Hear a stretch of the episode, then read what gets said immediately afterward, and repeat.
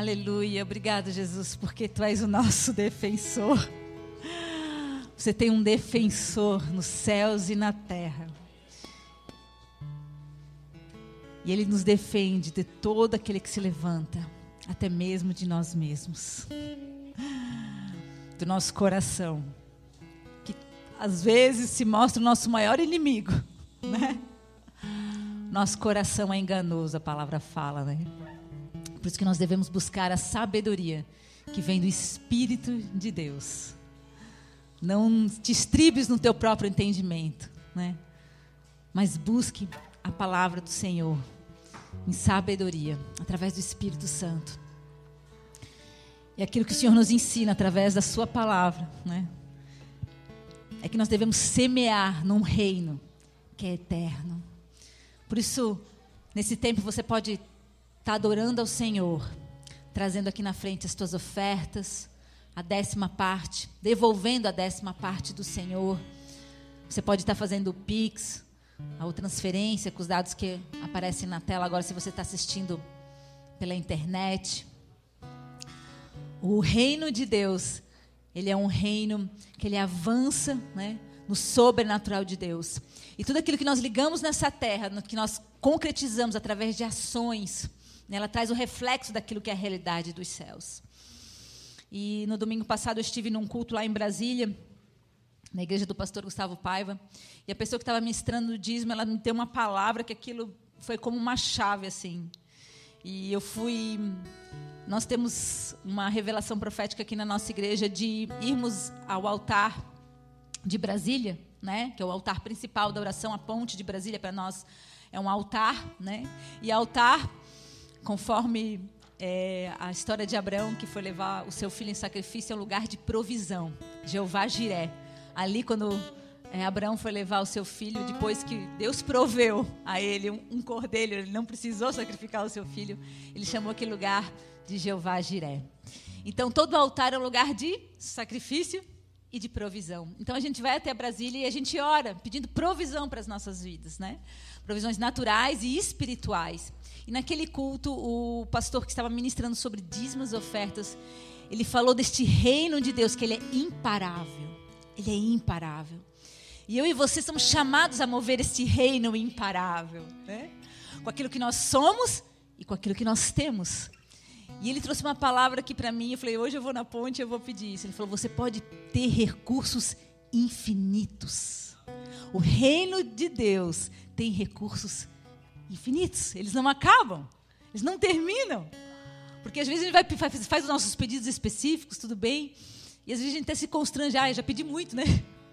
Acho que eu pedi muito, minha lista está grande. Ou a gente acha, ah, não, acho que não, não vai dar, isso aqui está muito, né? E eu estou aqui para te dizer que o reino dos céus, ele tem recursos infinitos. Se você colocar este reino em primeiro lugar, nunca vai faltar recursos. Nunca.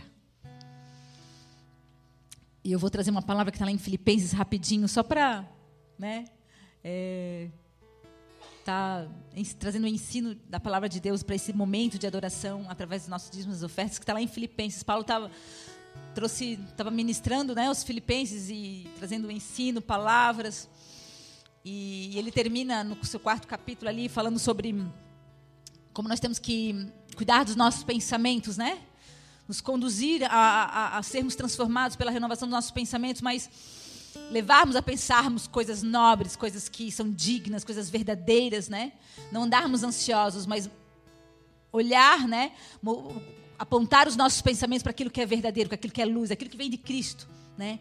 E assim os nossos sentimentos são transformados e logo, por conseguinte, os nossos comportamentos tão, são transformados. E ali ele finaliza falando das ofertas, agradecendo aquela igreja que estava sustentando ele.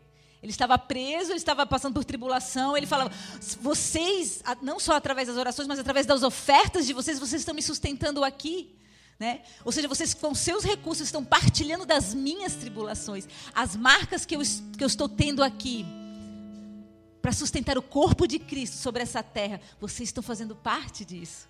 Então ele agradece, ele fala que isso tem ensinado ele a depender do Senhor, né? Porque ele sabe que aqueles que são fiéis a Deus não vão falhar. sabem do poder de uma aliança, sabem do poder da fidelidade, estarem sustentando esse reino. E ele fala, né? Aprendi o segredo, ali no capítulo 4, 4 a partir do verso 11, segunda, 12, ele fala assim: Aprendi o segredo de viver contente em toda e qualquer situação, seja bem alimentado, seja com fome, tendo muito ou passando necessidade.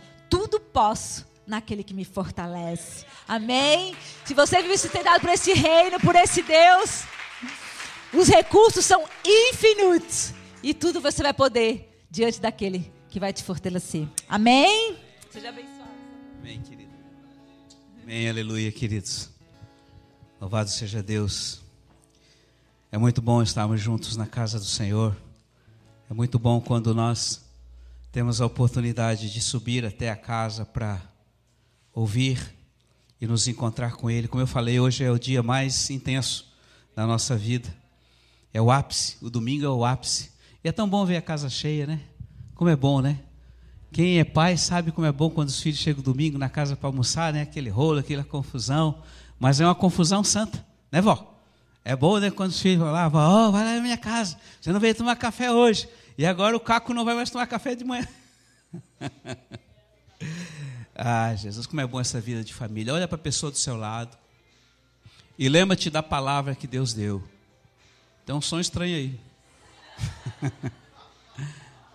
Olha a pessoa que está do seu lado. E veja a eternidade nela. E diga: Muito obrigado porque você existe. Pode ser. Mesmo uma pessoa que você não conhece.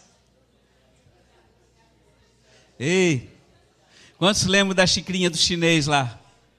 Né? Hoje nós temos mais do que um, um grande, uma grande aparelho de jantar aqui. São vocês, queridos. Normalmente, quando a gente está junto, a gente só vê encrenca, né? Ah, aquele ali, aquele lá. Só lembramos pelo que pisou na bola. Mas Jesus nos vê pelo que há de melhor.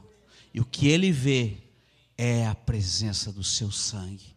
Somos limpos e somos filhos, amém? Vamos dar uma salva de palmas a ele. Obrigado, Senhor, obrigado, obrigado, obrigado. Uhul. Mas eu não vou me alongar porque a gente ainda vai ter a honra hoje de sentar à mesa com o Senhor. Então eu queria que você é, abrisse a palavra em 1 Coríntios capítulo 3.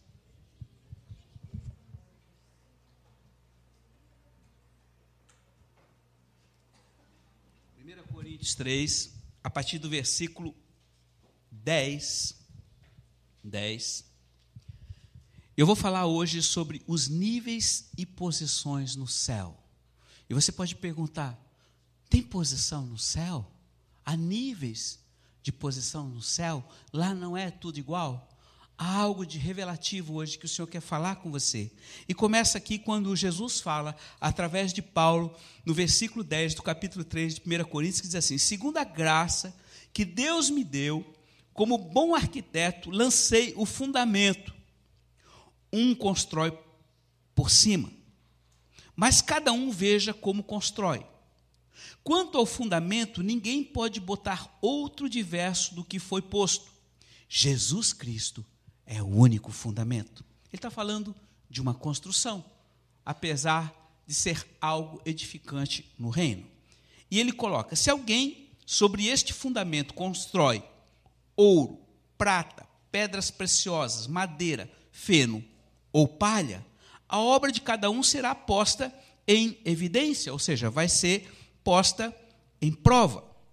E no dia final o tornará conhecido, pois ele se manifestará pelo fogo e o fogo provará o que vale a obra de cada um. Versículo 14: Se a obra construída sobre o fundamento subsistir, então o operário receberá a sua recompensa. Aquele, porém, cuja obra for queimada, perderá a recompensa. Ele mesmo, entretanto, será salvo, mas como que através do fogo. Versículo 16. Agora presta atenção. Vocês não sabem que vocês são templo de Deus e que o Espírito de Deus habita em vocês? Se alguém destrói o templo de Deus, Deus também o destruirá, pois o templo de Deus é santo e esse templo são vocês. Coloque a mão no seu coração e diga: Eu sou a casa da habitação, o templo de Deus em mim.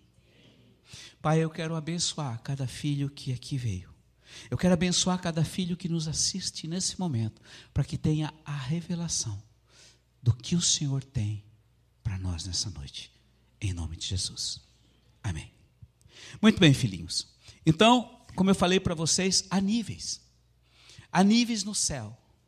Como esses níveis no céu, na eternidade, naquilo que um dia nós vamos sair, o dia que nós morremos, o dia que o fio de prata rompeu, o dia que nós passamos desta vida para a eternidade, existe, nós vamos chegar na presença do Senhor, nós vamos chegar lá na eternidade, no céu que nos aguarda, e nós vamos receber algo por aquilo que nós construímos.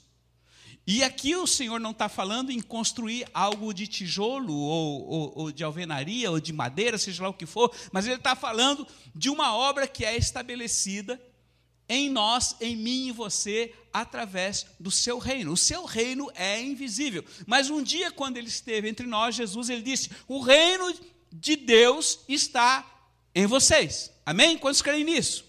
Ele está dentro de você. Se você já creu em Jesus como Senhor e Salvador, se você já recebeu Ele, se você um dia disse: Senhor, entra no meu coração, eu arrependo dos meus pecados, você pode vir governar a minha vida daqui para frente.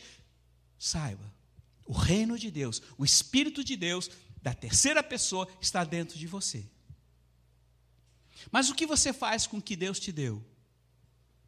Aí vem a questão da minha decisão Aí vem a questão da minha escolha. Escolha essa diária. Então eu queria avaliar com vocês rapidamente aquilo que o Senhor fala através de Paulo no versículo de 10, ele diz assim: segundo a graça, ou seja, segundo a graça que eu recebi, que, que é graça? Graça é uma porção para cada um viver segundo a realização e a porção de vida. Hoje, nesta manhã, Deus renovou a sua graça sobre sua vida para que você tivesse toda a porção e a capacidade, ou seja, uma capacitação sobrenatural para encerrar o dia. Amém? Isso nunca falhou. Na minha vida hoje é 24.493 dias de graça, desde o dia em que eu nasci, desde o dia que mamãe me concebeu. Eu conto os meus dias, porque a palavra diz lá no Salmo 90, 12, que aquele que conta os dias alcançará sabedoria. E não falo isso para minha glória, mas eu quero dizer que nunca faltou. Isso é graça. O Pai derrama graça sobre você todo dia. Você abriu o olho, você levantou, a graça renovou. Ela é automática. A cada manhã, independente se você percebe ou não, mas ela tem uma única função: que você possa ter capacidade para você viver intensamente o seu dia. E o dia é o hoje. Amém? Muito bem. Depois no versículo 11 ele diz assim, é, no versículo 10b: Eu coloquei um fundamento. Paulo estava falando que ele construiu alguma coisa, mas alguém, um outro veio e colocou outro tijolo em cima deste fundamento e cada um foi construindo em cima de um fundamento verdadeiro e o fundamento que hoje nós, que nós estamos falando e o fundamento que nós cremos que sustenta toda a base daquilo que nós vivemos é o próprio e a pessoa de Jesus, amém? Ele é o fundamento principal.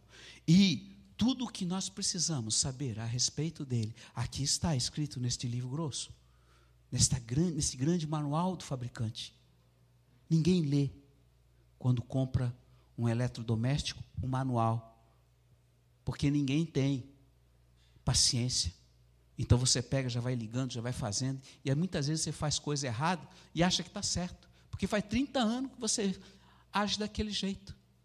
Mas a essência do que está correto, aqui está. Por isso hoje eu estou trazendo esse ensino para vocês para relembrar alguns. No versículo 12 ele diz assim: Existem alguns tipos de materiais que são usados nessa construção. Quais são?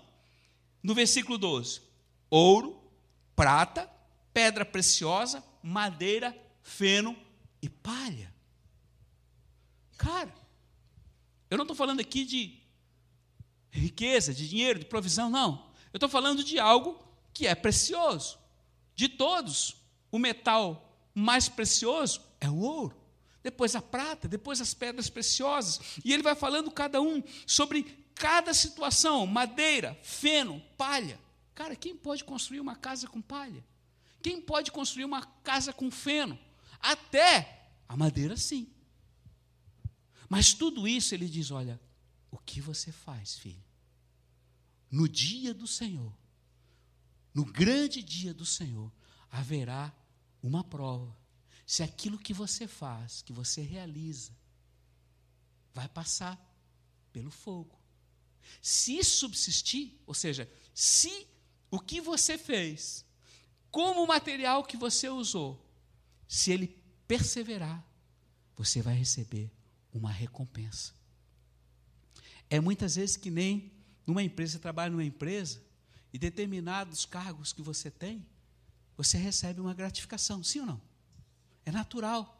Porque você recebeu algumas ferramentas e foi te dado algumas responsabilidades que estão acima do normal. E para que você seja incentivado, e para que você seja mais responsável também, diante do cargo que você recebeu, te é dado uma gratificação. No reino de Deus, a mesma coisa.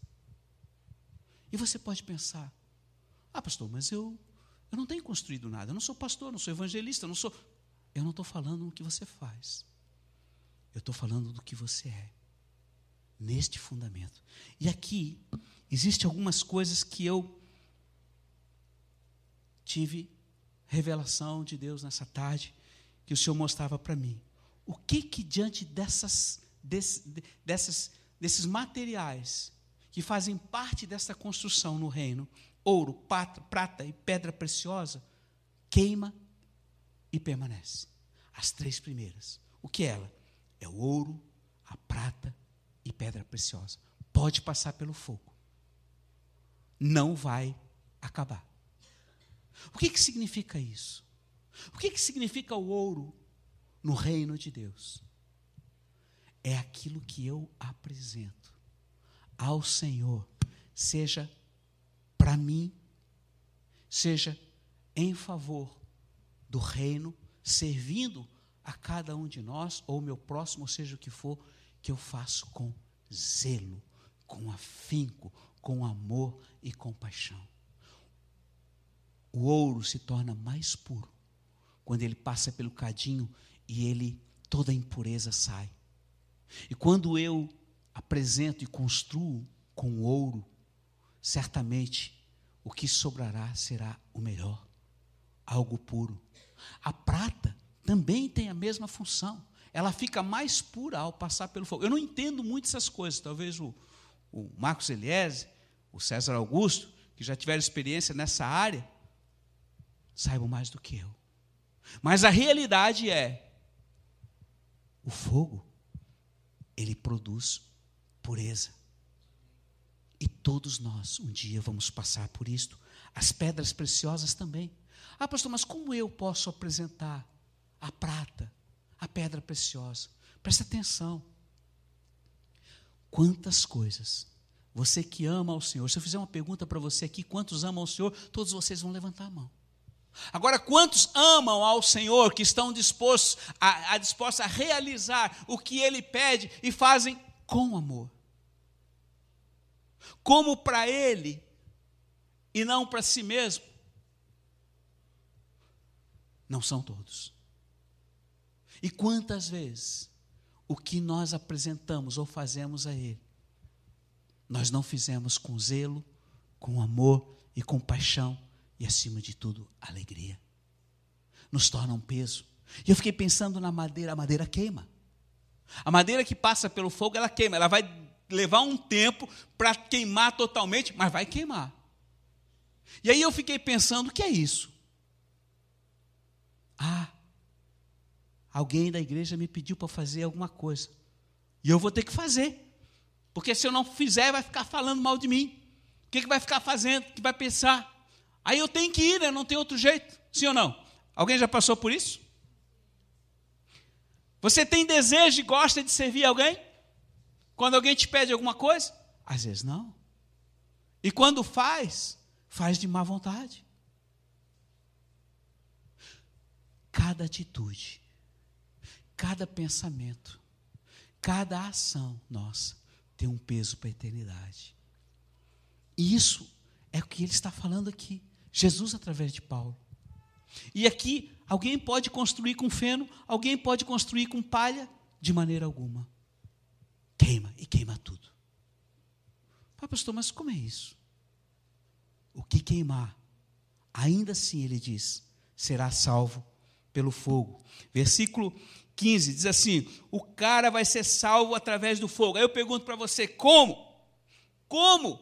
Como alguém que teve a sua obra totalmente queimada e nada sobrou, ele vai ser salvo pelo fogo. Você conhece alguém aqui que já foi salvo de algum incêndio?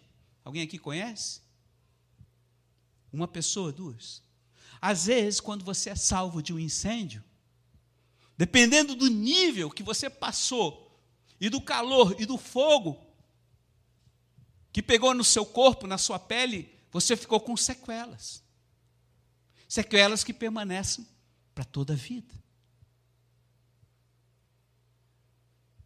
Em 1961, eu sou velho.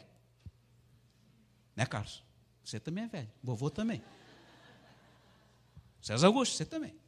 61 teve um circo lá em Niterói que pegou fogo. Eu era criança. Sabe quantas crianças morreram naquela tarde? No Rio de Janeiro? Acho que foi mais de 100, porque um maluco botou gasolina na tenda e a tenda pegava fogo. E estava cheio de criança. E poucos escaparam daquela tragédia. E os que escaparam, filhinhos, foi criado, foi, foi feito no Rio de Janeiro um hospital especificamente para cuidar dessas crianças que ficaram deformadas. Se salvaram, mas ficaram com sequelas terríveis, até porque naquela época não tinha hoje a capacidade na medicina de restaurar peles como hoje é feito. Uma tragédia terrível. Ah, pastor, mas o senhor está me falando de tragédia? Não, não, não. Eu estou falando de algo que Deus diz que você pode ter o melhor. Você pode ter um nível e uma posição no céu que vai muito além do que pode imaginar. E eu preciso me estender porque eu já estou adiantado. Mas o que, que significa isso? Significa que existem níveis no céu por causa daquilo que eu faço, do que eu apresento ao meu Deus. E tem algumas coisas muito significativas aqui que fazem parte da nossa vida. No capítulo 10, no versículo 42 de Mateus, diz assim: quem der, preste atenção, filhos, quem der, Jesus falando, nem que seja um copo de água fria a um desses meus pequeninos, por ser meu discípulo, de maneira alguma, ou de verdade eu vos digo, não perderá a sua recompensa, a sua gratificação. Essa é uma das respostas que você pode perguntar: como eu posso fazer algo ao Senhor? Servindo a quem precisa, servindo a quem te pede, servindo aquele que nada tem para te dar em troca. Lá em versículo é, é, é, é de, de Filipenses 2,3 diz assim: Nada, queridos, façam por partidarismo ou por contenda, mas com humildade, considerando o outro superior a si mesmo. Cara, quem é que considera o seu irmão que é um caco superior a si mesmo? Hoje, o maior conflito que existe no meio de qualquer família é entre irmãos, sim ou não? Eu sou o onzimo de, de, de eu sou o último de onze. E eu sei que é isso. Quanto maior a família, mais rolo. E isso é natural. E tem um que trabalha intensamente, dia e noite, para desfazer aquilo que Deus criou em unidade, que é Satanás, que o ministério dele é matar, roubar e destruir. Por isso, quando você olha na sua família, que você não consegue relacionar com seu irmão, que você não consegue falar com seu irmão, que você tem problema, saiba que quem está no meio de vocês é aquele que odeia a unidade E ele sempre vai trabalhar para que haja desunião. Ele sempre vai fazer e vai distorcer toda a informação para que haja contenda. Mas o meu Deus, o teu Deus, é um Deus de reconciliação e unidade, amém? Um dia ele encontrou um homem, ele formou um homem, ele disse: Não é bom que esse homem fique sozinho, eu vou dar ele uma esposa para que ela seja uma auxiliadora e os dois possam ir longe, aonde eu tenho um plano e um sonho para cada um deles. E deu então a nossa primeira mãe, que foi Eva, a Adão.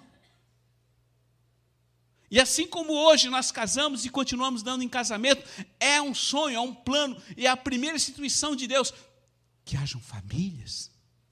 E como eu falo para vocês, nem sempre é bom quando há aquela família, aquele rebuliço, aquela bagunça, aquela correria, a casa fica cheia, às vezes dá. Mas há uma alegria, porque Deus ama esse rolo santo, amém, queridos? E o que tem isso a ver com a minha vida, você pode perguntar. Filho, presta atenção. O que ele ama deve ser também o que eu amo. Se você ama, se eu amo a ele, o que agrada a ele deve ser também a minha paixão. Porque o nosso Deus é um Deus de família. E ele diz: quem deseja ser alguma coisa neste mundo, ser importante neste mundo, seja aquele que vos sirva e aqui está a grande dificuldade. Nós não gostamos de servir, principalmente aqueles que nos aborrecem.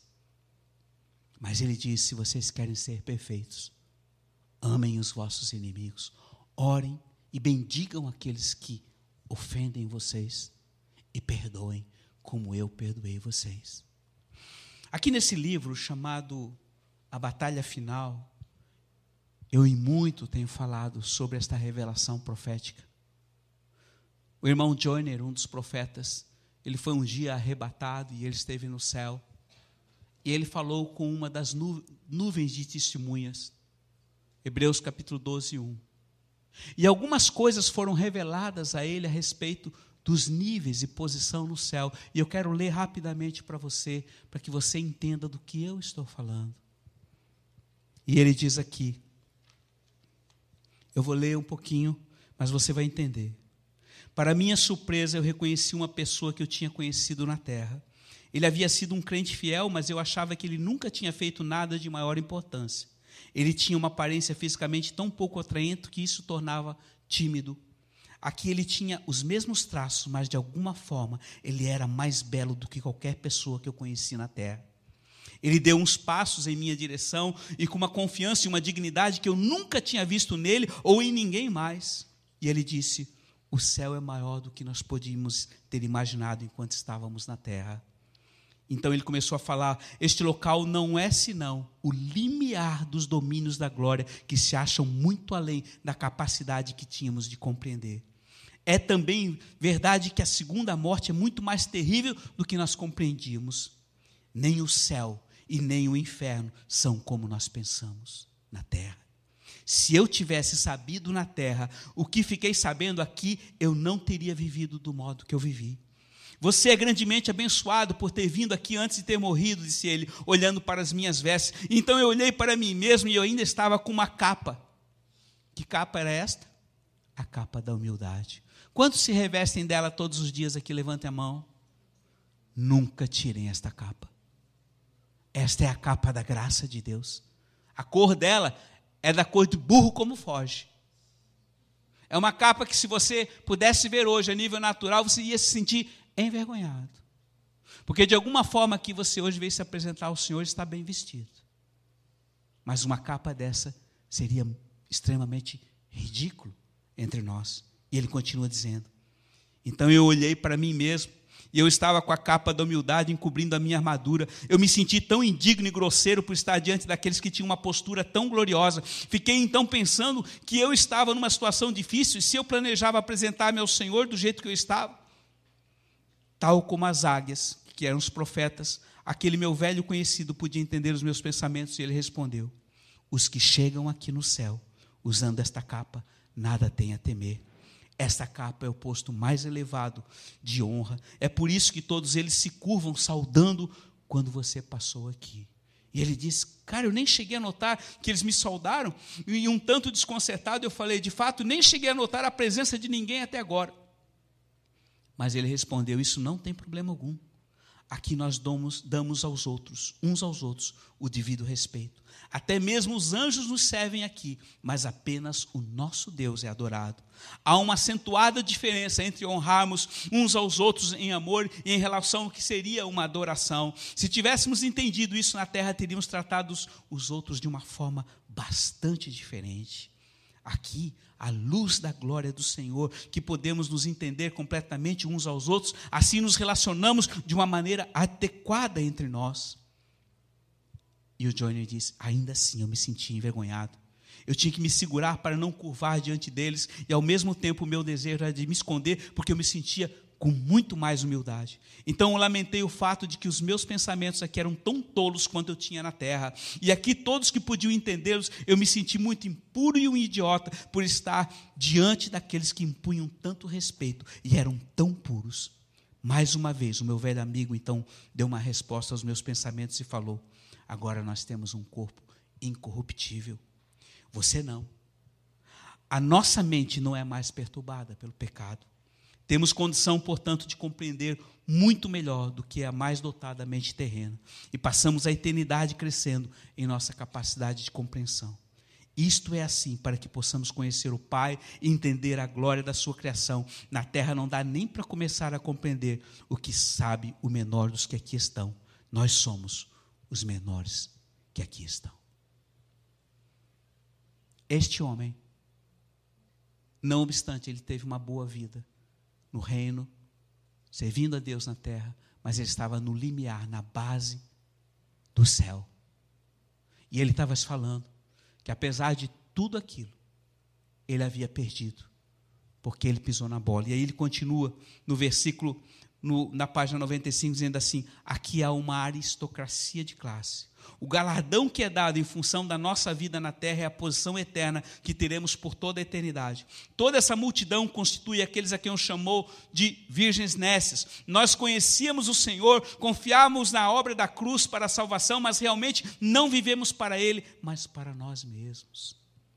Nós não mantivemos as nossas vasilhas cheias de óleo do Espírito Santo. Nós temos vida eterna, mas desperdiçamos a nossa vida na terra.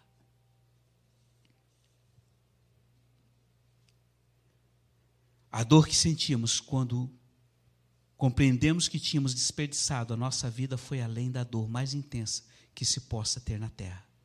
A escuridão daquela dor somente pode ser entendida por quem passou por ela.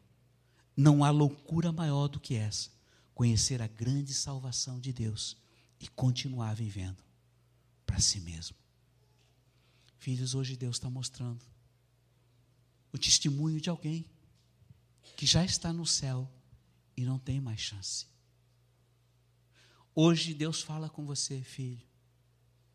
Não importa o que você faz e como você faz, mas sirva a mim e sirva a pessoa que está ao seu lado, o seu próximo, começando pelo seu marido, pela sua esposa, seu filho, o seu irmão. Eu não sei quem Deus tem colocado próximo a você, mas sirva como ao Senhor. Amém?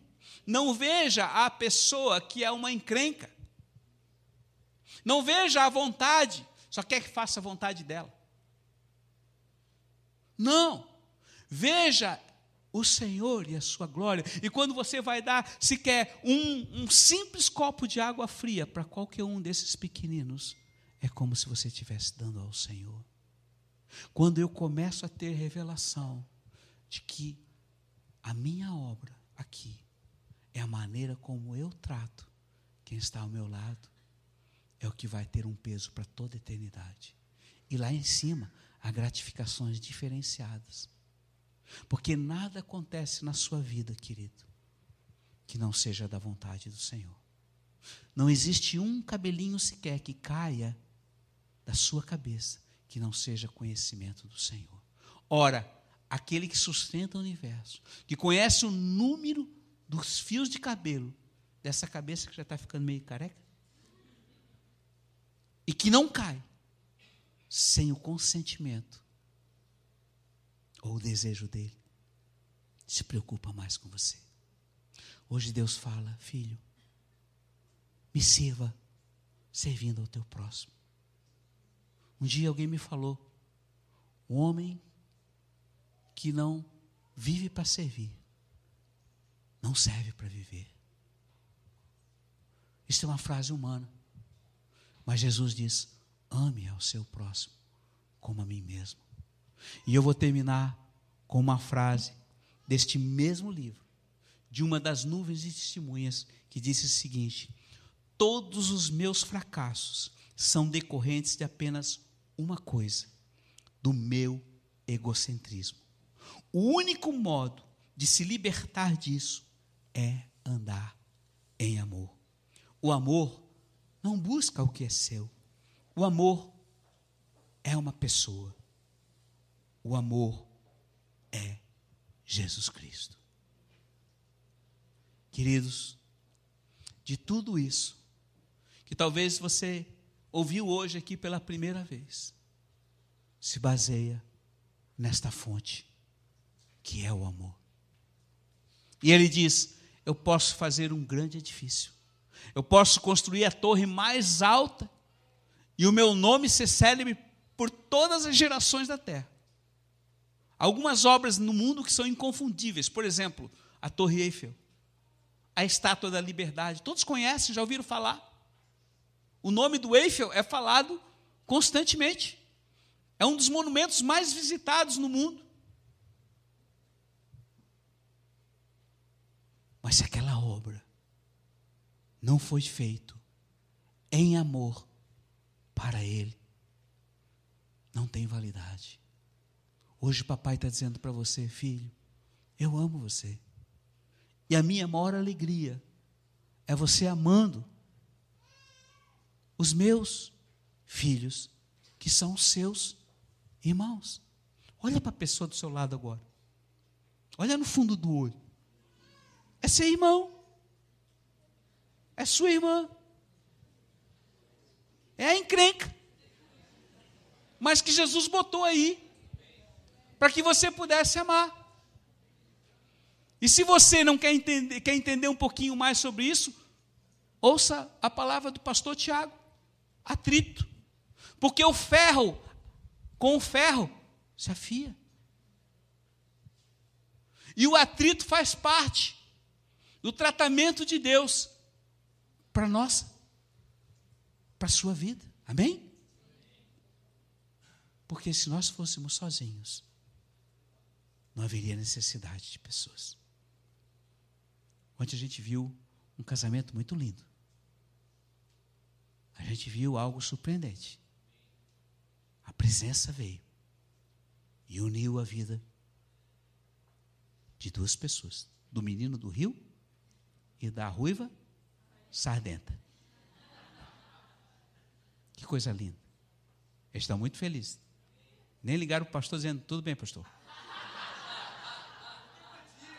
Os velhos aqui entendem do que eu estou falando, né, Júnior? O Júnior está na área, Júnior? Tudo bem, pastor? Ah, está trabalhando.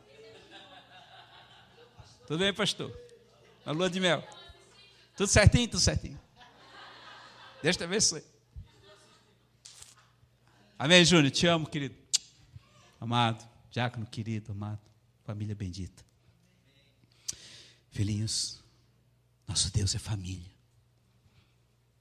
Coisa boa poder viver em família. Bom e agradável é viverem unidos os irmãos. É como o óleo que desce sobre a barba de Arão e produz a bênção e a paz interminável de Jesus Cristo. Feche os teus olhos nesse momento. Antes que você participe da ceia do Senhor, você vai ouvir um cântico. E com os olhos fechados, você ouça esse cântico. E que ele possa entrar em teu coração. E você possa entender este grande e magnífico amor de Deus na sua vida. Hoje o Senhor está falando contigo e dizendo, filho, assim como eu te amo, assim como eu dei a minha vida por ti, assim como eu sou apaixonado por ti, tenha você a mesma paixão para comigo.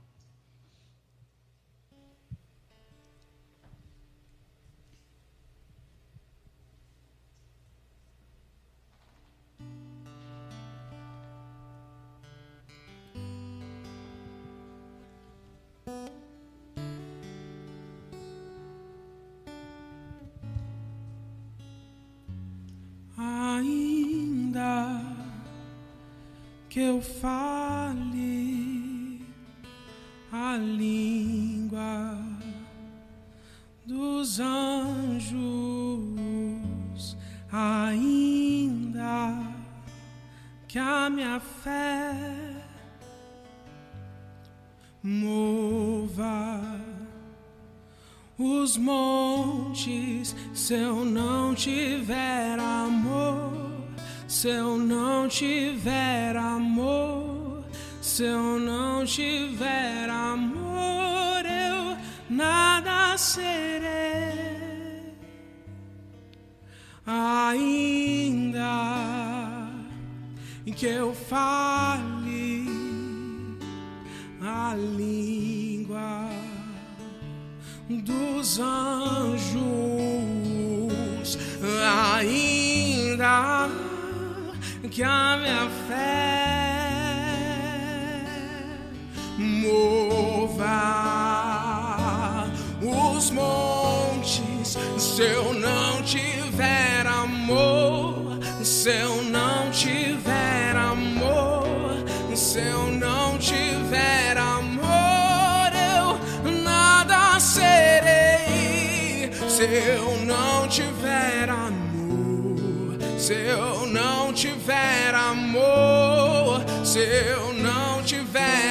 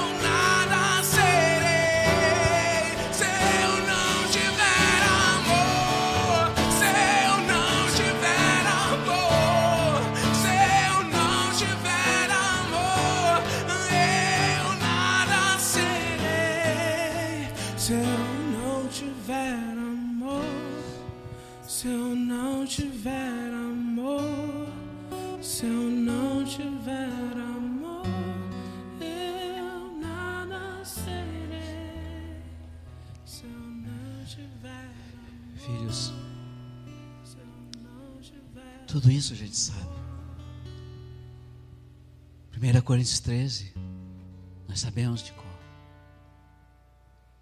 Mas hoje o papai diz: Eu quero que vocês vivam essa realidade, não de forma religiosa e automática. Eu quero que vocês vivam, porque este amor já está no coração de vocês, desde o dia em que vocês pediram para mim habitar no coração de vocês. E agora, aqui está o pão e o vinho, a ceia do Senhor, que antes dele passar aquele fatídico final de semana, que ele sabia tudo o que estava por acontecer e disse: Este é o meu sangue, e esta é a minha carne, fazendo referência ao pão e o vinho. E hoje, no dia que se chama hoje, você é convidado a sentar à mesa dele para beber do seu sangue e para comer da sua carne. E ele disse: se você não fizer isto, você não vai ter participação comigo. Mas ele também diz: aquele que comer e beber indignamente, de qualquer maneira, relaxadamente, do meu sangue, da minha carne, será réu da minha morte. Isso foi apenas uma advertência. Mas hoje eu quero levar você que este sangue, que lá de Jerusalém, desde a casa de Pôncio Pilatos até o Gólgota, aonde ele passou, deixou um rastro de sangue. E a dor, ninguém pode mensurar, ninguém pode medir. A carne era o que era dilacerada pelos chicotes com ponta de aço ou de osso que arrancavam das suas costas. Por amor de mim e de você. Este é o pão. Esta é este é o sangue. Então, filhinhos, ao participar desta ceia que ele partiu o pão e deu aos seus discípulos, ele disse: façam isso em minha memória. Eu vou morrer, mas eu vou ressuscitar e eu vou deixar entre vocês um ajudador, um consolador, o Espírito Santo. Ei, ele está em você. Coloque a mão no seu coração agora e diga: Senhor Jesus, neste momento, eu entendo o teu grande amor. Eu entendo que esta palavra é para minha vida então eu te peço agora, mais uma vez, entra no meu coração, te estabelece em minha vida, perdoa os meus pecados, as minhas transgressões, o meu egocentrismo. Pai, assim como tu amas, me ajude a amar a quem está próximo a quem me odeia, a quem me machuca. Pai, eu te recebo como meu Salvador, eu te confesso como meu Senhor, e no meu coração eu creio que tu ressuscitaste e és poderoso para me perdoar e trazer alegria e uma nova vida em meu coração. Amém. Então nós abençoamos hoje o pão e o vinho. E declaramos o sangue e a carne. E todo aquele que já foi batizado em água, você que faz parte de uma igreja evangélica, mesmo que não seja nossa, está livre para beber e comer. E se por algum motivo você não puder fazer isso, Deus também abençoará a sua vida. Mas faça com alegria, temor e tremor diante de Deus. Amém.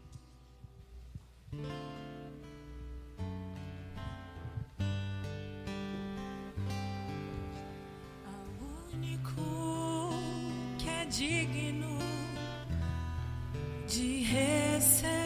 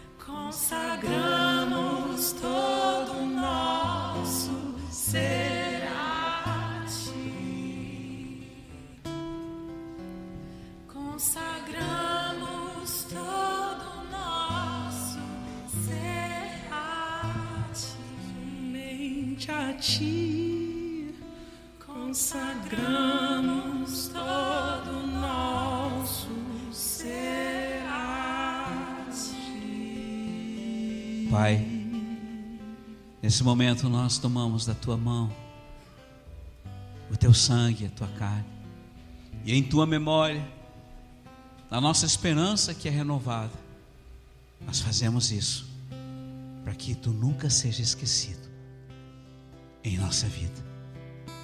Então, em tua memória, nós comemos do pão e bebemos do vinho para a tua glória. Façamos isso para a glória dele.